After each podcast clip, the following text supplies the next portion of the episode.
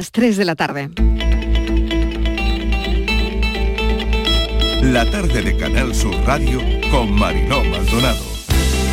No habrá una buena paz para España si Andalucía sale perdiendo, porque es la primera comunidad agroalimentaria de España. Por tanto, yo lo que pido desde aquí al ministro Plana, al Gobierno de España, que no castigue a Andalucía, que no castigue a nuestros agricultores y ganaderos y sobre todo que nos dé un poco más de tiempo para llegar a un acuerdo que pueda ser satisfactorio para el conjunto de Andalucía y de España. Una conclusión satisfactoria y positiva de esta conferencia sectorial, fruto del buen trabajo efectuado por todos, de un debate yo creo que rico, intenso, diverso en posiciones y en contenido por parte de las comunidades autónomas y en base al documento presentado.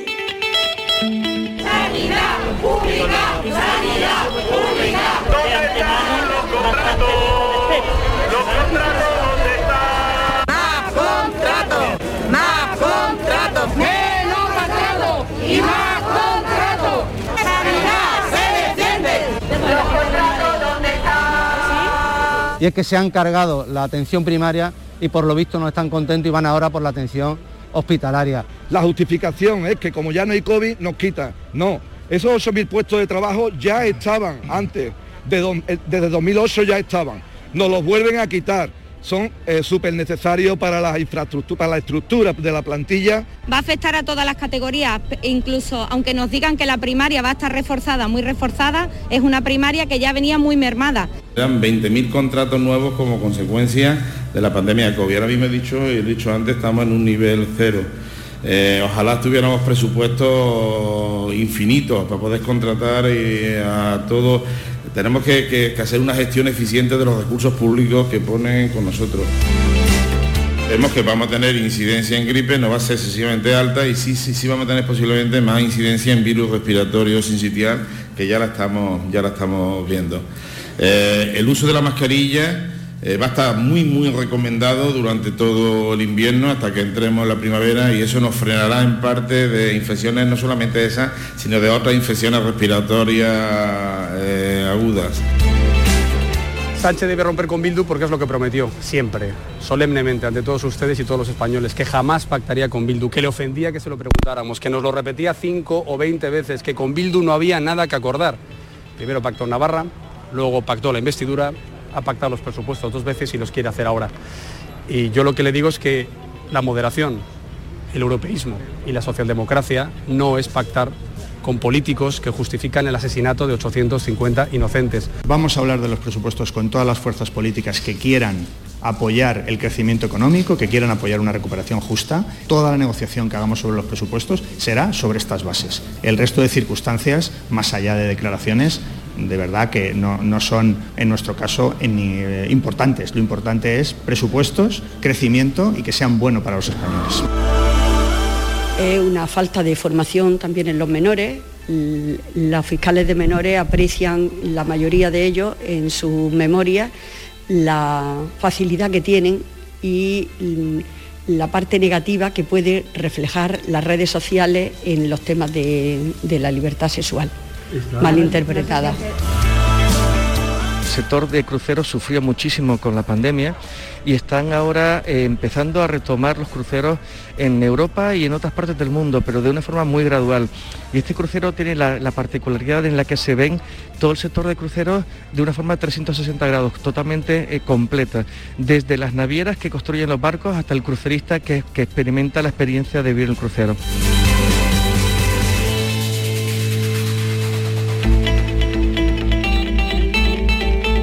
La tarde de Canal Sur Radio con Mariló Maldonado. Parte de los sonidos del día acaban de oír qué tal, cómo están en nuestra línea de audios los protagonistas de la actualidad y todo lo que ha ocurrido hasta esta hora. El día en Andalucía pasa por la PAC, los peajes y los contratos temporales de la sanidad pública. En cuanto a la PAC, reunión del Ministerio de Agricultura con las comunidades autónomas. Entre los puntos de discordia destacan los ecoesquemas, la gran novedad de la futura PAC. Esta nueva medida voluntaria conllevaría un 23% del presupuesto de la PAC durante toda la mañana reunidos y parece que las decisiones se posponen a noviembre. Esta es una semana marcada por los contratos sanitarios de la Consejería de Salud y las protestas de los sindicatos quienes piden el 100% de los contratos del personal de refuerzo durante la COVID, bajo el lema No sobra nadie y el consejero que apunta que estos contratos temporales tenían una fecha fin de contrato y que se van a mantener el 60% de los mismos. Se habla hoy también de la llegada del AVE Almería para el año 2025. El cómo ya se sabe, falta saber quién paga la factura. Esta tarde reunión del alcalde donde se abordará todo esto.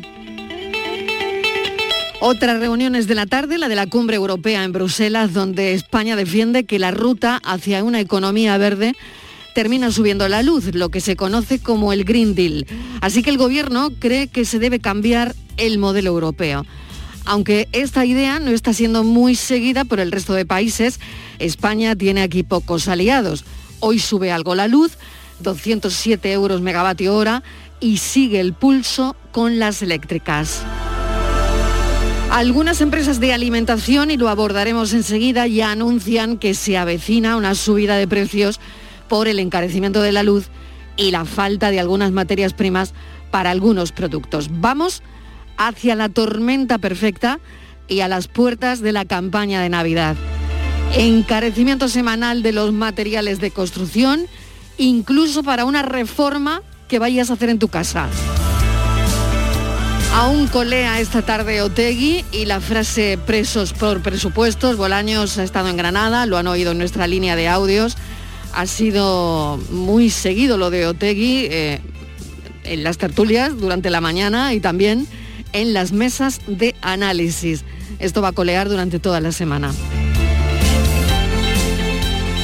Londres no va a seguir las recomendaciones de médicos y científicos para reducir el aumento de COVID, quienes ya están anunciando el colapso de los hospitales porque los casos siguen creciendo allí. El ministro de Sanidad no niega lo serio de la situación, pero la principal estrategia del gobierno británico es la vacunación y no las restricciones. La comunidad internacional solo ha remitido una de cada siete vacunas que habían prometido para los países pobres. Ese es otro de los titulares del día. Hoy que hemos sabido de la insolidaridad de algunos países que solo pueden favorecer al coronavirus. Curiosamente, hoy es un día solidario en el calendario, el Día Mundial de la Cruz Roja. También hemos conocido esta mañana mm, que desde el lunes la Comunidad de Madrid no va a ser obligatoria, no van a ser obligatorias las mascarillas en el patio de los colegios aquí en Andalucía de momento. Vamos a seguir con todas las medidas de seguridad en los patios. Y otra cosa que nos ha llamado mucho la atención son los grandes beneficios de Netflix. Ya saben, la plataforma de películas y series por el juego del calamar. Un 83% de beneficios. Han batido todas sus previsiones de nuevos suscriptores después del estreno durante el trimestre de esta serie coreana, que ya se ha convertido en una serie de éxito, pero desde luego en una serie tremendamente polémica. Bienvenidos a la tarde. La tarde de Canal Sur Radio con Mariló Maldonado. Uns anjos tronchos do Vale do Silício, desses que vivem no escuro em plena luz, disseram vai ser virtuoso no vício das telas dos azuis mais do que azuis. Agora minha história é um denso algoritmo que vende venda a vendedores reais. Neurônios meus ganharam novo outro ritmo. E mais, e mais, e mais, e mais, e mais. Primavera árabe e logo horror querer 3 y 10 minutos de la tarde me gusta contarles por qué traemos aquí algunas músicas, algunas canciones para diferenciar entre los primeros cinco minutos donde nos ponemos al día si han llegado tarde al informativo y las entrevistas de actualidad que destacamos en el programa. Vamos enseguida a ellas, pero hoy les he traído esta joya de Caetano Veloso, que saca nuevo disco. Eh, Lo que han oído, lo que están oyendo es un adelanto de una canción que va sobre la tecnología y sus consecuencias. Caetano Veloso tiene 80 años y ha hecho una canción en la que parece tratar problemas mucho más grandes de lo que su autor es capaz de dominar, porque Veloso confiesa que no tiene mucha idea de tecnología.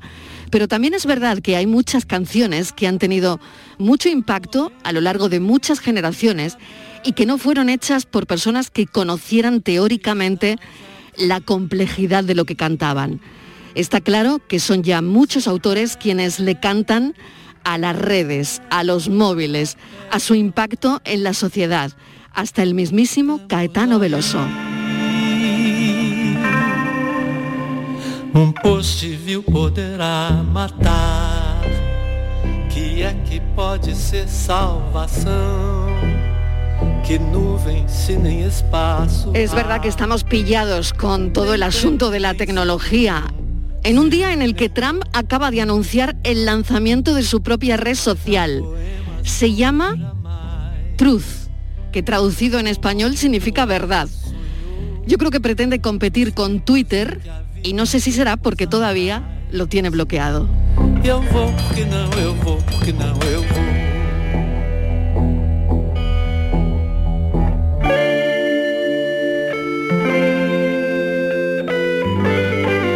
También hemos sabido hoy de una desaparición, la de José Ramón Monge, tiene 34 años, el pelo corto, un tatuaje de una lágrima debajo del ojo, además de otro en el pecho. Desde el lunes 18 su familia lo está buscando. Ha aparecido su coche, pero a esta hora sigue la búsqueda. A las cinco y media de la tarde hablaremos con Patricia Torres de la tarde en tu búsqueda y también con su tío. Esto ha ocurrido en Huesa, en Jaén. Mesa de redacción, Estíbaliz Martínez, bienvenida, ¿qué tal? Hola Mariló, ¿qué tal? Buenas tardes. Pues sí, además también Mariló muy preocupados y muy pendientes de la violencia de género que sufren las adolescentes. Queremos traer sobre la mesa hoy un informe de Save the Children que dice que el 25% de las adolescentes, hablamos de una de cada cuatro jóvenes de 16, 17 años han sufrido violencia psicológica y de control. Estos son datos que están recogidos de la macroencuesta de violencia de género del Ministerio de Igualdad, son datos, correspondientes al año 2019 y se recogen en este informe que te decía de la ONG Save the Children, que alerta de las graves consecuencias de este tipo de violencia. A la ONG Mariló le preocupa la normalización de, de, la violencia machista, en muchos casos entre los jóvenes, ¿no? Les preocupa que no es visible, que incluso les preocupa mucho más el negacionismo que existe entre los adolescentes a la violencia de género. La niegan, no son conscientes de que existe.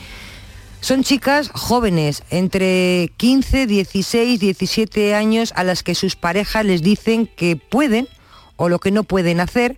Les dicen que les controlan sus horarios, les impiden que vean amigos, también a sus familiares, o deciden esos novios que cómo ellas tienen que vestirse. Además, Mariló, eh, son relaciones donde hay un gran control, hablabas de las redes sociales, bueno, pues también hay un, las redes sociales son utilizadas para controlar el movimiento de, estas parejas. Eh, Save the Children mmm, alerta de que estas jóvenes se quedan fuera del foco de campañas y de recursos y por eso ellas en muchos casos no son conscientes realmente de lo que ocurre les está pasando a ellas. Y entonces, ¿por qué es vital, dice la ONG, abordar la violencia machista hacia las adolescentes? Porque se trata de una etapa vital, donde son especialmente vulnerables y tienen además eh, un enorme protagonismo las redes sociales. Las redes sociales dicen porque facilitan ese ejercicio a la violencia de género, sobre todo desde las distancias. Hay que recordar una vez más y memoricen este número, el 016, 016 es el teléfono de atención a las víctimas de violencia machista, saben, es gratuito y no deja huella. Y hoy, Marilo, vamos a tener el testimonio de una joven que con 15 años sufrió violencia machista. Ahora, a sus 28 años, cuenta cómo sufrió esa violencia que se alargó durante dos años. Y lo hace precisamente para dar visibilidad a, su historia, a lo que ocurrió, porque ella no sabía lo que era violencia de género y con ello si puede a poder, poder ayudar a otras jóvenes que como ella, con esas edades, pues estén pasando por algo similar. Enseguida vamos a escuchar ese tres testimonios, son las tres y cuarto de la tarde, en un día donde la Fiscalía Superior constata un alarmante aumento de delitos contra la libertad sexual de menores en Andalucía. Eso también ha ocurrido. Lo hemos oído en nuestra línea de audios. La fiscal superior de Andalucía, Ana Tárrago, ha presentado en la Comisión de Regeneración, Justicia y Administración Local la memoria 2020 del Ministerio Fiscal en Andalucía. Y nos quedamos con ese titular, que la Fiscalía Superior ha constatado un alarmante aumento de delitos contra la libertad sexual de menores en Andalucía. Yo al principio pues no supe ver ningún síntoma de violencia eh, y ya cuando empezaron los celos o empezaba a notar que él, desde mi punto de vista, eh, quería todo el rato sexo, cuando yo le decía que no, él insistía en que sí, yo empezaba a tener miedo, se lo verbalizaba, él me hacía sentir como que, bueno, como Es si el testimonio de, de Alba que mm, recogieron los compañeros de público. Ahora enseguida vamos a hablar con ella, pero también les quiero contar algo que ocurría ayer en este programa cuando hablábamos de control. Hola, buenas tardes, Remes desde Málaga. Y tampoco habéis hablado del control que ejerce algunos hombres sobre algunas mujeres. Y tampoco saben controlar sus manitas. Y lo digo porque hoy he estado toda la mañana en violencia de género con mi hija de 18 años. Felicidades, Mariló. Muchísimas gracias a los compañeros que han rescatado este mensaje. Esto ocurría ayer en este programa a las 4 de la tarde cuando hablábamos del control en nuestro café y ocurría ayer. Vamos a hablar con Alba. Alba, bienvenida. Buenas tardes. Bueno, es que me acabo de emocionar con el mensaje de la señora que acabáis de poner, ¿eh? Ya solo con eso hemos cumplido un objetivo. Si, si hemos podido llegar a jóvenes que se sienten identificadas y, y, mm, y van a denunciar y encima les acompaña la familia, es, vamos, es, lo que necesita las adolescentes. Alba Migril, gracias por estar con nosotros esta tarde.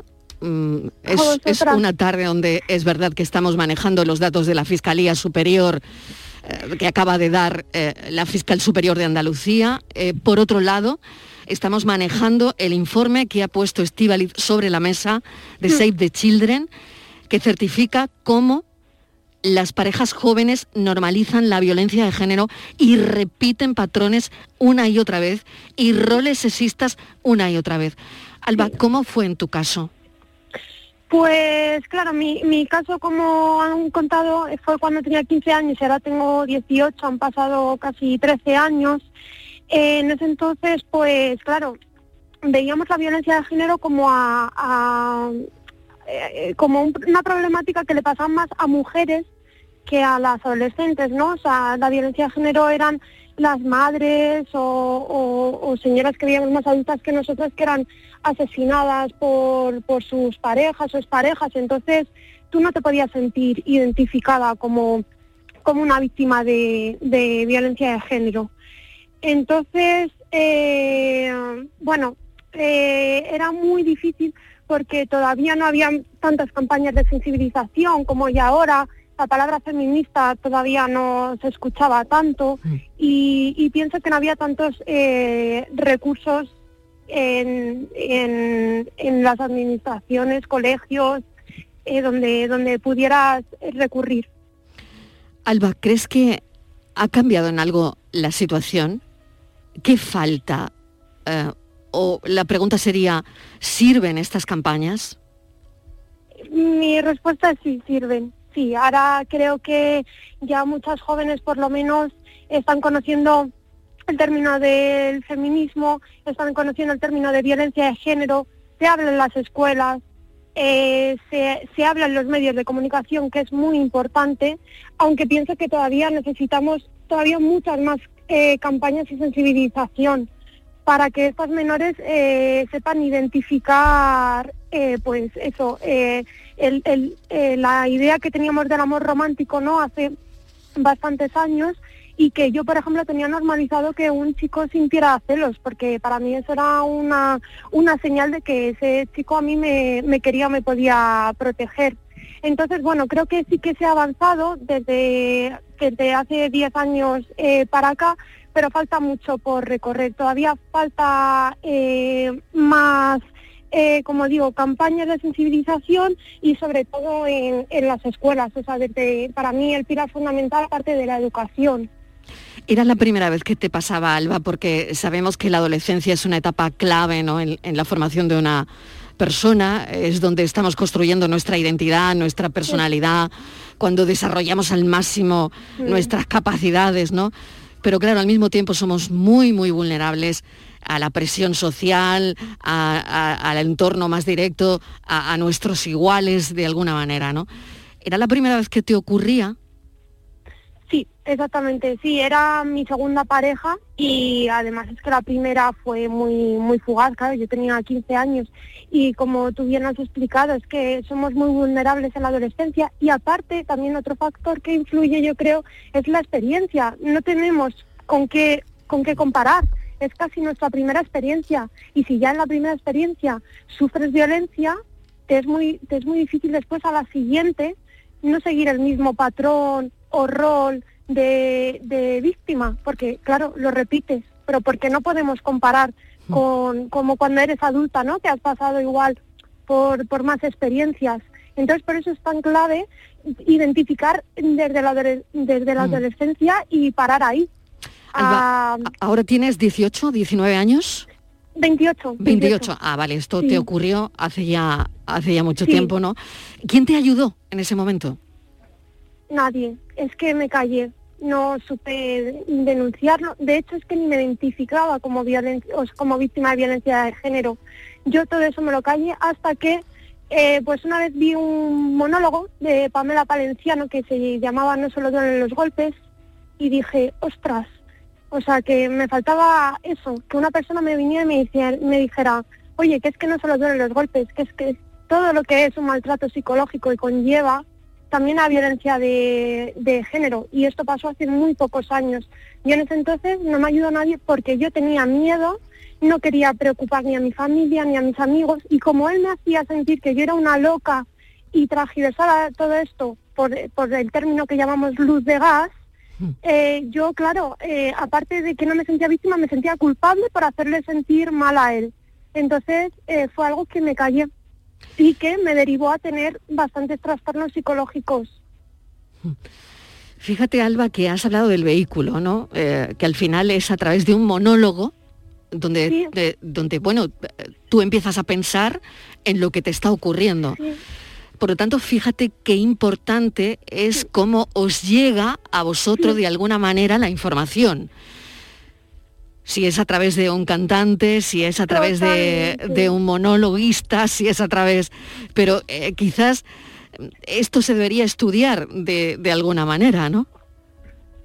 Totalmente. Eh, ahora con la El cómo ley os llega esa información, ¿no? Exactamente, por eso creo que es tan importante, eh, creo que, eh, bueno, la ley Rodes que también llevó a cabo Save the Children, Ujú. proponen eh, que haya un, un coordinador, ¿no?, eh, en los colegios. Pienso que la figura de la educadora social es imprescindible. Mm, yo como educadora social que, que si ahora pienso que estamos formadas para poder dar ese tipo de programas y sensibilización a, a tanto niños, porque creo que esto ya no, en adolescentes es clave, pero tenemos que partir desde también los niños, cómo, cómo los estamos educando desde pequeños, a ellos y a ellas. Y, co- y que el mensaje no solo va de señalar a ellos como los malos, no, para nada. Y, y a nosotras no solo de prevenir, sino que a ellos pues eh, hay que lanzarles las preguntas de, bueno, yo me siento reflejado eh, en esas violencias o las estoy ejerciendo e intentar cambiar eso en los chicos. Voy a sumar a No, esta... no, no como culparles, Sí. para nada. Hay que llegar a la igualdad. Para mí sería eh, el objetivo de, de crearnos en igualdad. Lo que las- pasa que no... lo que llamamos nuevas masculinidades ahora mismo, ¿no? Que en Sevilla, precisamente, esta Las tarde van a salir a la calle, ¿no? Qué los bien, hombres, los hombres, ¿no? Sí, muy bien, exactamente. Ellos simplemente se replantean esa idea de masculinidad y es simplemente desaprender esos roles de género que han adquirido y, y- y, y cambiarles para promover una igualdad entre hombres y mujeres. Es, mm, vamos, mm, clave, clave, que ellos son nuestros aliados también en esta lucha por la igualdad. No debemos olvidarnos. Permíteme que suma a esta conversación a Estivaliz, que está escuchando atentamente tus palabras, Estivaliz. Claro. Alba, buenas tardes y bueno, Buenas- eh, felicidades porque has salido y estás ahora mismo, eres una mujer fuerte y además creo que ahora mismo pueden aprender muchas, eres muy valiosa para las jóvenes que puedan estar pasando lo que tú pasaste. ¿En algún momento en tu relación durante esos dos años, eh, no sé, te, tu pareja de entonces te retiró de tus amigos, te pegó, por ejemplo, no sé si te llegó a poner la mano encima en algún momento, si te controlaba el móvil, si tenía todas tus contraseñas, ¿cómo eh, ejercía ese control sobre ti? Sí, eh, bueno, eh, durante eso, ese año, bueno, esos dos años, perdón, como digo, yo tenía esa sensación de que era celoso y, y protector, pero no, pero eh, como he dicho antes, no, no lo veía como, como un síntoma malo, ¿sabes? Sino que como que me quería. Vienen las dificultades y el miedo cuando yo intento dejarle. Ahí es cuando aparece su careta vamos, se la quita la careta y aparece eh, la persona de me lanza amenazas, agrede a mi siguiente pareja, me empieza a hacer chantaje emocional de, bueno, yo he acabado, pues me decía, fumando porros por tu culpa, mira cómo estoy, eh, y la luz de gas de, bueno, si yo me he puesto bruto, eh, pues no lo recuerdo, pero vamos, que todas las cosas que hacía yo mal, sin embargo, sí que las recordaba perfectamente. Entonces eh, ya era más cuando él tenía la sensación ya de que me perdía cuando cuando ap- aparecen todas las agresiones. Y recuerdo una vez, de hecho, que habíamos ya dejado la relación, él me convenció para ir a su casa, él nunca cerraba la llave, la llave de su casa con, o sea, la puerta de su casa con llave y ese día sí la cerró intentó mantener relaciones sexuales conmigo, yo le dije que no y entonces me, agarró el cuello, me estampó contra una pared y me dijo que, que por favor que solo fuera la última vez y demás. Ahí es que tienes dos opciones. O sobrevivir o sacar fuerzas de donde puedes para intentar convencer de que, de que, de que tienes que salir de ahí viva como, como puedes. Y, a- y, y el- todos los miedos y todo eso eh, no, no, no sabes, no sabes ni de dónde te sale la, la, la fuerza. Pues ni con todos esos síntomas yo supe ver que era una, una víctima y además él me hizo creer que yo era una loca, que nadie me iba a creer y me aislaba de todos mis amigos y me hacía creer que yo no tenía a nadie en esta vida, nada, nada más que a él. ¿Qué edad tenías entonces, Alba? 15 años. 15 años, sí, 15 años. Pero te has recuperado del todo, ¿no? ¿No te ha quedado secuelas? Pues, sí, bueno, eh, luego pues eso, sufrí una anorexia nerviosa, una ansiodepresión y, y bueno, con la ansiodepresión sigo y eh, obviamente me han quedado secuelas porque eh, yo después no he sabido eh, mantener relaciones, eh, por así decirlo, sanas. Siempre me, me salían traumas, flashback, no, me vienen flashback de vez en cuando. Si veo alguna actitud así un poco fuera de lo normal de un hombre, me, me, me viene. Porque claro, además también haberlo vivido en silencio, sin haberlo compartido con nadie, fue algo que, que claro, que, que pasa secuela.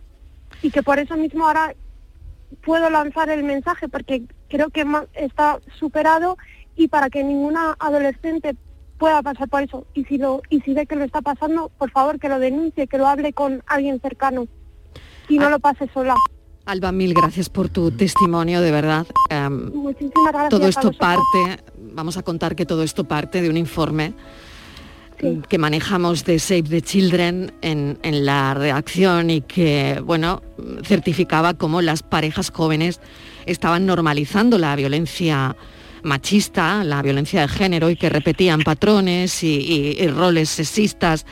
Y decidimos, mi compañera Estivali decidió llamar a Save the Children para que hoy pu- tú pudieses contar, buscando un, un testimonio, alguien que pudiera llegar a las adolescentes. Esperemos que aunque sea solo una, aunque sea solo una sea. adolescente, hayamos convencido de que hay amores tóxicos y que no lo son, no son amores, es violencia machista, es violencia de género. Además de las violencias visibles, como lo que tú estás contando, también hay otro tipo de violencias soslayadas eh, que también son psicológicas y que, y que son terribles, ¿no? Así que, bueno, ojalá este informe sirva para todo eso y tu testimonio, por supuesto, también. Te lo agradecemos mucho, Alba. Muchísimas gracias, muchísimas gracias. Gracias de verdad por la invitación y de verdad que subrayo todas tus palabras igual. Ojalá llegue y sirva para que eh, aquellas mm, personas que se sientan identificadas se atrevan a dar el paso y no se sientan solas, que es lo más importante. Gracias, Alba. Un saludo enorme. Gracias. Además de las violencias visibles, como decíamos, como las agresiones físicas o sexuales, están las, las violencias soslayadas, las simbólicas, que son también terribles. Son las 3 y 33 minutos de la tarde. Las 10 menos cuarto en el reloj. La noche abre su puerta en tu cabeza. En la tele un culebrón, la comida en el salón. Esperando una sonrisa, un te quiero, una caricia. Las llaves tornan gris tu habitación, entrando con el odio tras sus ojos. Ya no tienes su calor, el alcohol es su sabor. Empezando con reproches, los insultos, el desprecio. Y ahora no tienes nada que decir. Ya no sé si soy mujer o soy una mierda. Sumida en la sin razón, despojada del valor. Víctima de su miedo, del fracaso, de sus celos. Ay, palos en tu espalda, la tortura en tu mente. Ay, dolores, con el silencio de la sociedad. Lunes, martes y miércoles y otra vez. La vida se te escapa entre tus dedos. Hundida en el que sé yo, destrozada en el sillón. La tarde de Canal Sur Radio con Mariló Maldonado. También en nuestra app y en canalsur.es. Esta semana en Destino Andalucía nos sumergiremos en las profundidades de la tierra, en concreto en Aracena, en Huelva, donde está una de las joyas de nuestra comunidad y la primera cueva turística de toda España, la Gruta de las Maravillas. A continuación recalaremos en el balneario de Lanjarón, a las puertas de las Alpujarras Granadinas, donde disfrutar con sus seis manantiales de agua minero-medicinales que lo convierten en un destino idóneo para relajarse y les llevaremos hasta Cádiz para conocer su historia gracias a una visita teatralizada que nos lleva a descubrir secretos de una de las ciudades más antiguas de toda Europa. Destino Andalucía, presentado por Eduardo Ramos, se emite este viernes 22 de octubre a las seis y media de la tarde en Canal Sur Radio. Destino Andalucía. Un viaje semanal en Canal Sur Radio. Este mes de octubre, únete a Social Energy y di no a la subida de la luz. Ahorra hasta un 70% en tu factura con nuestras soluciones fotovoltaicas y aprovecha las subvenciones de Andalucía. Pide cita al 955-441-111 o en socialenergy.es. Solo primeras marcas y hasta 25 años de garantía. La revolución solar es Social Energy. Tío, ¿has visto el post de estos? A ver, hashtag brunch, hashtag terraceo, hashtag invito yo. Pero si no tenían plan, han jugado el triplex y les ha tocado. Fijo. Triplex de la 11. Podrás ganar hasta 150 euros por solo 50 céntimos. Hay tres sorteos diarios. Triplex de la 11. No te cambia la vida, pero te cambia el día y el post. 11. Cuando juegas tú, jugamos todos. Juega responsablemente y solo si eres mayor de edad. Las mañanas del fin de semana son para ti, con Andalucía en la radio, con toda la luz, el talento y la alegría de nuestra tierra, con nuestra historia, cine, flamenco y toda la actualidad del fin de semana. Días de Andalucía, con Domi del Postigo, los sábados y domingos desde las 9 de la mañana. Quédate en Canal Sur Radio, la radio de Andalucía.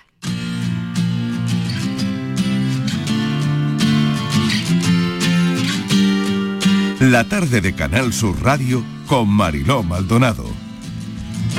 No parece que vaya a llover tampoco esta semana, no llueve, pero tenemos encima igual una tormenta perfecta. Bueno, verán, el sector de la alimentación está alertando sobre una subida inminente de precios. Las grandes marcas aseguran no poder seguir absorbiendo el incremento de, de costes, ¿no? Esto por un lado, ha habido empresas como eh, Campo Frío, como Heinz, como Gula del Norte, en fin, eh, pues empresas que eh, del lineal del, supermercado que dicen que van a estudiar la, problemática porque han subido los precios de algunos de sus productos y claro, esto ha impactado en el margen, esta subida de, de las materias primas, por lo tanto suben los productos, los productos Estivaliz. Hoy queríamos Sí. hablar de eso y queríamos buscar a un economista que pudiera más Sí. o menos interpretar o ayudarnos a interpretar esta posible y entre comillas tormenta perfecta. Claro, cuando tú dices que el sector de alimentario alerta de una subida, es que lo dice el presidente de AECOT, que es la patronal de, de consumo, Ignacio González, que dice Mariló que lo que viene es peor, que, que sus márgenes son muy pequeños y que los costes están disparando. Eso sí, de cara a la Navidad dice que descarta la posibilidad de que haya problemas en el suministro de alimentos y bebidas, es decir, que va a haber alimentos y bebidas en los supermercados. Desabastecimiento no va a haber. No va a haber, pero, ah, pero, pero va a haber una subida de precios. Dice que, que- que está vinculada a, por lo que comentabas tú, ¿no? Al aumento de costes por el encarecimiento de las materias primas, del transporte marítimo y de la, y de la energía. Así que, Mariló, lo que tenemos por delante, como tú decías, no sé si es una tormenta perfecta, pero alguien va a pagar todo esto. que seremos nosotros, los consumidores. José María Oquean es catedrático de Economía Aplicada y se lo preguntamos directamente. Bienvenido, profesor, ¿qué tal? ¿Qué tal? Buenas tardes. Pues, ¿qué le parece a usted? Bueno, se está viendo venir, ¿no? Eh, todos los sectores de manufactura que utilizan una serie de materias primas que traen de otros países están ahora mismo con dos dificultades. La, de los suministros, es decir, que no le llegan las materias primas, y por otro lado la subida de costes. Entonces, las dos cosas le suponen para ellos un incremento de costes que tienen que repercutir. O disminuyen los márgenes o suben los precios. Si los márgenes los tienen muy reducidos, fuerzan la subida de precios. Después, por otro lado, hay una serie de costes que son internos, ¿no? como es el coste de la electricidad, que la- las grandes empresas todavía no les ha llegado porque tienen unos acuerdos con las eléctricas que va por años, no es como a los consumidores normales, pero tarde o temprano también les va a llegar. Entonces ahora mismo el mundo está en una situación complicada. Yo para que la gente lo entienda, cuando la economía se para, ¿no? la economía no es como un interruptor, ¿no? que uno la- lo apaga y ahora lo enciende y ya estamos otra vez igual, ¿no? sino que es como un buque mercante ¿no? que va a 25 nudos y si tú lo paras tardas mucho tiempo otra vez en arrancarlo. Y si encima la demanda es muy fuerte, como nos está pasando ahora, que las familias que esos meses que no han estado consumiendo lo quieren consumir ahora, al ser tan fuerte la demanda, el, barco todavía le cuesta más trabajo ponerse en funcionamiento y requiere tiempo. Y eso es un poco lo que nos está pasando, al margen de, no sé, muchas circunstancias, ¿no? Porque traemos muchas cosas de China y los puertos de China se han cerrado durante un tiempo en estos últimos meses por temas de COVID. También ha habido buques que, eh, con todo el tema del paro, como ya estaban viejos, los han mandado a deshuesar.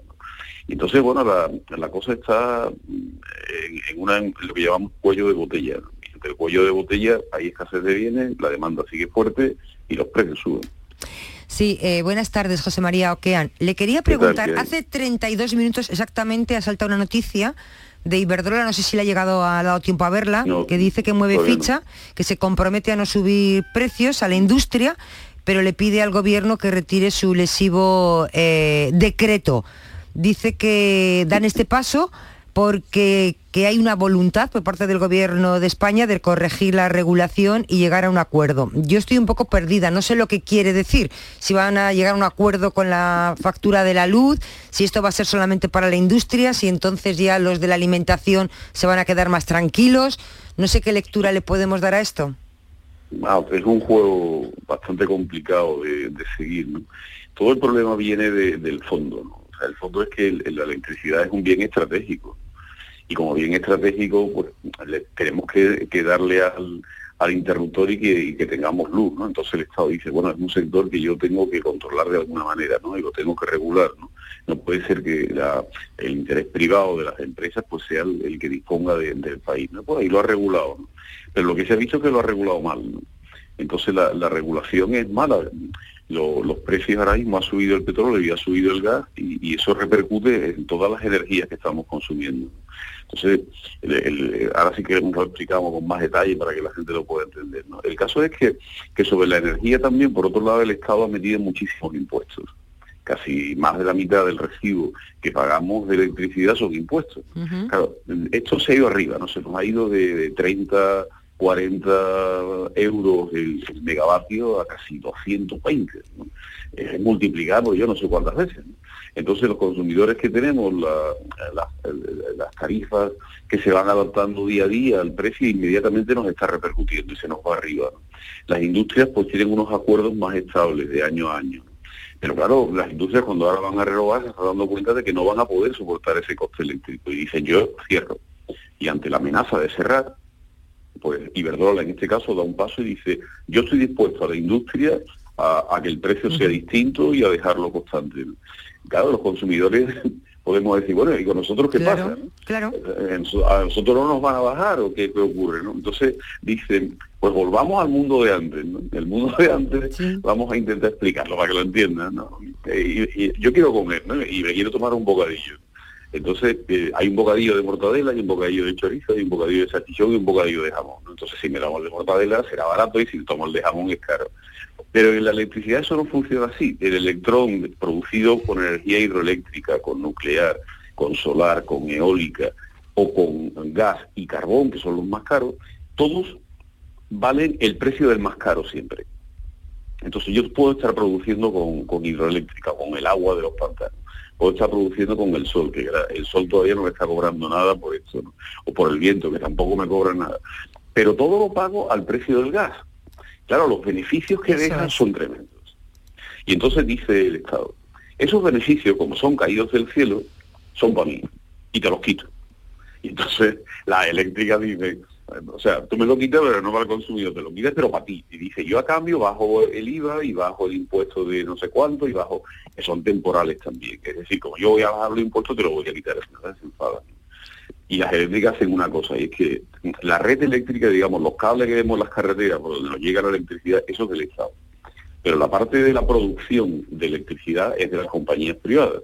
Y la parte después comercializadora, esos que nos llaman para decir que tienen una tarifa mejor, tal, tal, que es la que al final contratamos, ahí hay muchísimas, pero las grandes son las mismas empresas que producen. Y entonces llegan acuerdos entre los precios de producción y el precio de la distribución. Y por eso dice, yo estoy dispuesto a bajar el precio, porque están en los dos lados. Y, y nos pueden poner el precio que quieran. Y el gobierno dice, bueno, ¿qué hago aquí? no Por un lado quiere mantener sus ingresos fiscales. Por otro lado, Europa le dice, tiene que ser el coste marginal, el del más caro, el que prevalezca sobre los demás. Eso es un disparate. Eso son cosas que, que, las tenemos que controlar, se nos ha ido, ¿verdad? Como se nos ha ido. Y además, es que no tiene sentido, porque si lo que queremos es producir con más sol y con más viento, ahora lo interesante es producir con gas, que es más caro, que es el que más contamina.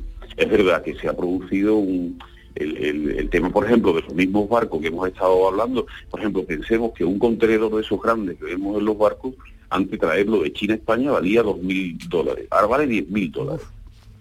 Claro, todo se ha empezado a multiplicar. Y, 300% más, claro. y eso, 300%. Mm. más, mm. más, eso mm. es cinco veces más. Cinco veces más. Y, esos grandes barcos son los que traen también el gas. Claro. Entonces, todo eso em, empieza a generar esa presión de precios y es en lo que estamos. Profesor, lo tengo que dejar aquí, lo ha explicado de una ah, manera muy didáctica que lo hemos podido entender. hablaremos si se puede, en más ocasiones, porque esto no ha hecho más que empezar. Y es lo que usted dice, al final estamos eh, consumiendo un bocadillo de mortadela a precio de jamón pata negra. Pero en fin, bueno, eh, mil gracias por habernos atendido. Un saludo. Hasta luego, un placer. Adiós. Vamos con la foto del día, Virginia Montero. La imagen de hoy es la propuesta por Gogo Lobato. Formado en fotografía artística en su Huelva natal, su carrera profesional arranca entre la fotografía de reportaje social y de prensa. En la actualidad es colaborador en varias publicaciones de unidad editorial como El Mundo, Expansión y fuera de serie. Su interés por las nuevas tecnologías de la imagen le ha llevado a realizar contenidos tanto fotográficos como de vídeo, haciendo uso de drones y cámaras de 360 grados. Y ya saben nuestros oyentes que pueden ver la foto del día en nuestras redes sociales. En Facebook, La Tarde con Mariló Maldonado y en Twitter, arroba La Tarde Mariló. Hola, buenas tardes a todos. Hoy he elegido como foto del día una fotografía que publica recientemente Carlos García Pozo en el diario El Mundo. La imagen forma parte de un reportaje sobre las secuelas del volcán de La Palma en el municipio Puerto Naos. En ella se muestra a un hombre que está en el portal de un edificio barriendo en el suelo la ceniza negra que, sedimenta el volcán eh, en, esta, localidad. Y mm, eh, ha elegido la técnica del blanco y negro, me parece que, ha acertado para resaltar ese contraste de luces y sombras y, la imagen me parece directa y cuidada y espectacular. Em, eh, espero que, el volcán pare pronto y que todos los habitantes puedan volver a la normalidad lo antes posible.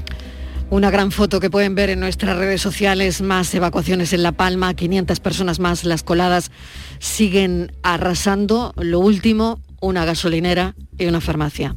La tarde de Canal Sur Radio con Mariló Maldonado. También en nuestra app y en canalsur.es. Escuchas Canal Sur Radio en Sevilla. Bienvenidos a Sacaba. Mil metros de electrodomésticos con primeras marcas. Grupos Whirlpool, Bosch y Electrolux. Gran oferta hasta fin de existencias en Sacaba. Lavadora secadora por 299 euros. Sí, sí, lavadora secadora por solo 299 euros. Y solo hasta fin de existencias. Solo tú y Sacaba. Tu tienda de electrodomésticos en el Polígono Store en calle nivel 23. Sacaba.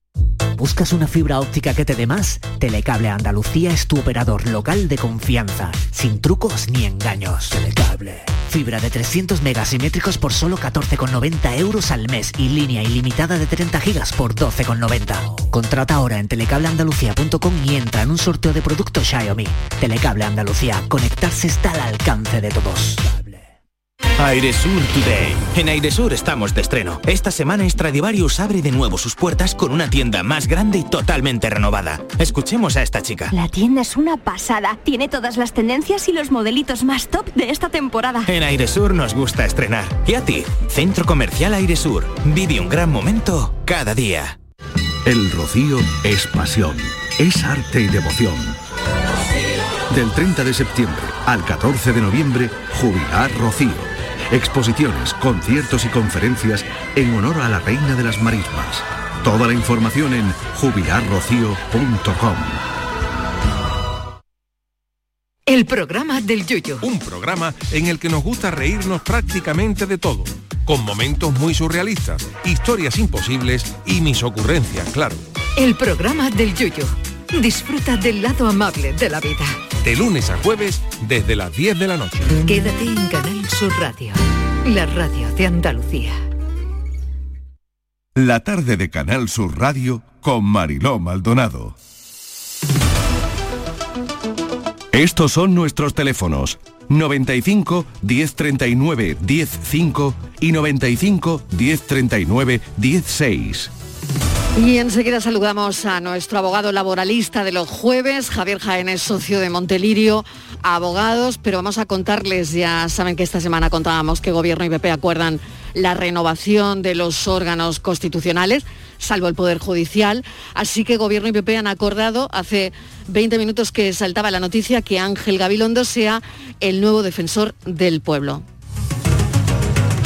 Diez minutos y llegamos a las cuatro en punto de la tarde. Como les decía, Javier Jaénes ya está con nosotros y ponemos sobre la mesa, Javier, ¿qué tal? Bienvenido. Muchas gracias. Buenas tardes. Ponemos sobre la mesa el asunto de los despidos. Lo dejamos en el aire un poquito la semana pasada, Virginia. Sí, y lo retomamos hoy. Así es, y lo retomamos, Mariló, por aclamación popular, porque eh, hemos recibido, es un tema bastante polémico, y hemos recibido eh, varias consultas de oyentes respecto a este asunto. Recordamos, es la posibilidad de que nos despidan, incluso de forma procedente, por comentarios que podemos hacer de forma privada, bueno, que en las redes sociales ya sabemos que es muy privada, pero en fin, en cuentas personales, en redes sociales. Y parece ser que es un tema que preocupa mucho. Hemos recibido ese tipo de consultas. ¿Las resolvemos, Javier? Por supuesto que sí, vamos a intentarlo. Venga, pues a ver, eh, empezamos. La primera, mm, dice así. Hola, no grabo audio para que no reconozcan mi voz, pero quiero hacer una consulta. Ya nos intriga más, de entrada. ya nos intriga más. Tengo un compañero al que acaban de despedir porque puso en Twitter que estaba harto de trabajar, que ya no iba a hacer más horas extras y que ojalá le tocara la lotería para no verle más la cara al jefe. Ha borrado el mensaje y ha pedido disculpas, pero la empresa no da marcha atrás. ¿Pueden hacerlo? ¿Es legal? ¿Puede mi compañero reclamar algo?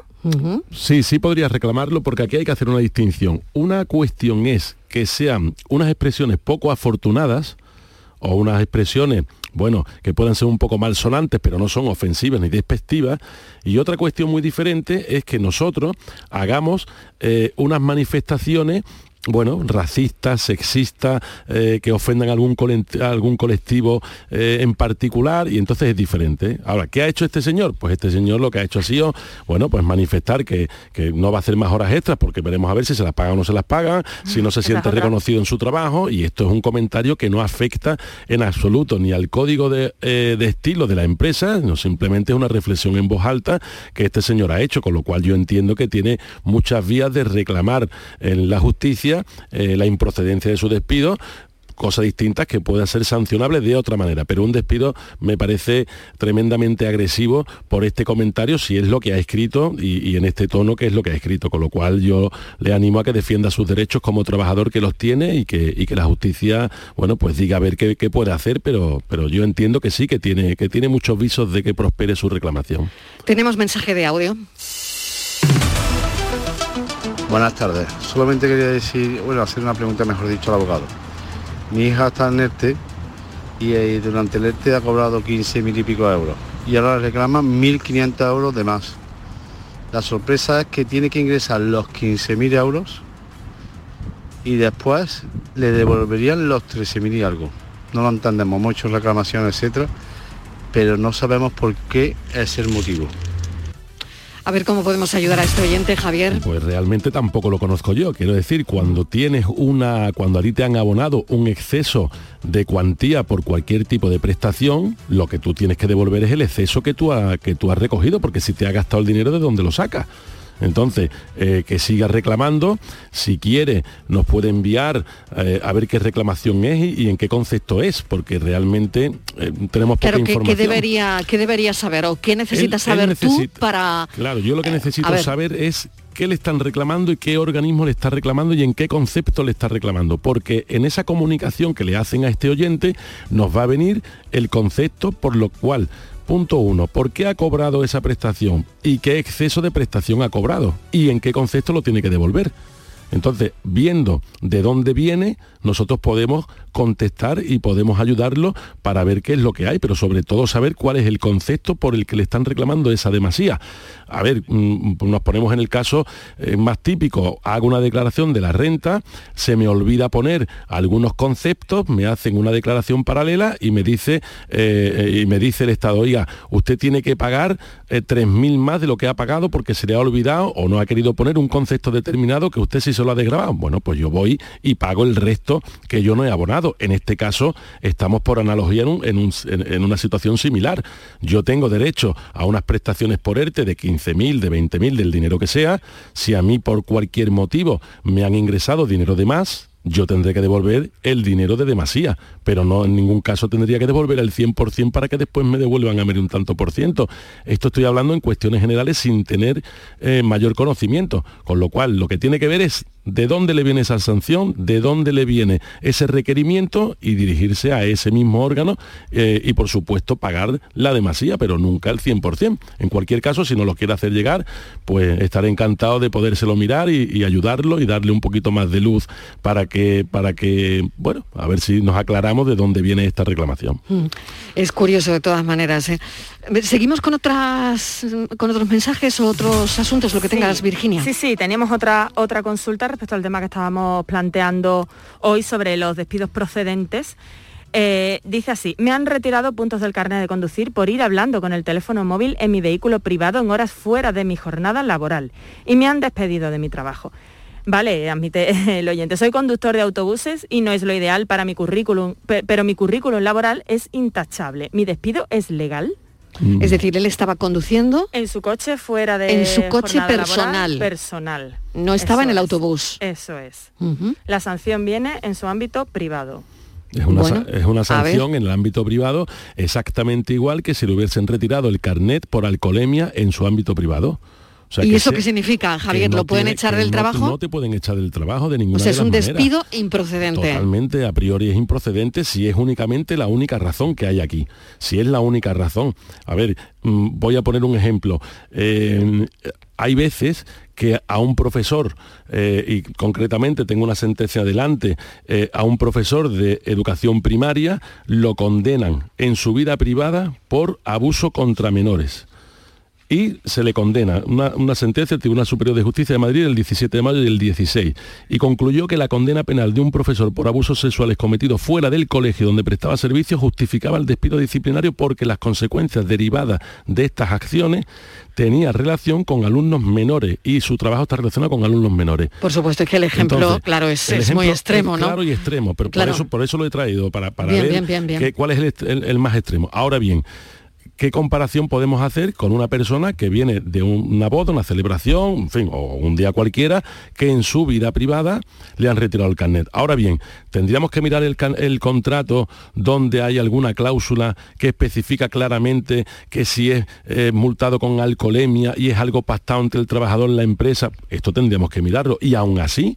también tendría defensa, con lo cual, igual que el primer oyente, yo le, recomiendo que se ponga en manos de un abogado laboralista y que defienda sus derechos y que lo intente porque a mí me parece muy agresivo eh, igualmente con la poca información que tenemos, pero en principio en tu vida privada, eh, si no está relacionado y aunque sea chofer de profesional, no debe ser así, a menos que tenga alguna cláusula o tenga algunas otras licencias que desconocemos.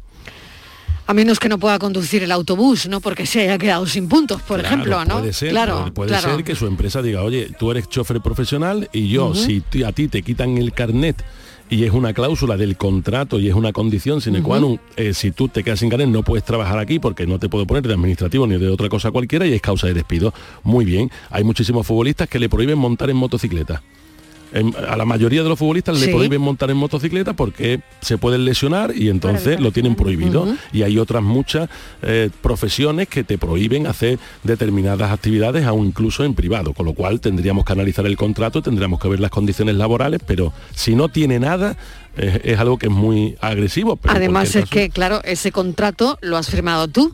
Se supone que ellos te ponen una cláusula, oye, si mm, eres vas a jugar en tal equipo, no puedes hacer deportes de riesgo. Así es. Por ejemplo, para Por no lesionarte. Claro, bueno, y eso lo firmas, ¿no? Claro, es lo, que firma- firmas. Lo firmas Claro. y lo tienes que cumplir, porque al final, Claro. si un deportista de élite a última hora se lesiona, pues cogiendo con un monopatín o haciendo otro deporte de riesgo extremo, pues estás poniendo en peligro la inversión que se ha hecho sobre ti. Y entonces hay muchos contratos con muchas cláusulas que son libres y todas aquellas que no sean contrarias a derecho tienen validez entre las partes, con lo cual habría que ver el contrato de esta oyente y analizarlo un poquito más, pero en principio si no tiene nada de esto, podría accionar y, reclamar lo que, lo que en derecho, bueno, pues le, le- le compete y a lo que tendría lugar.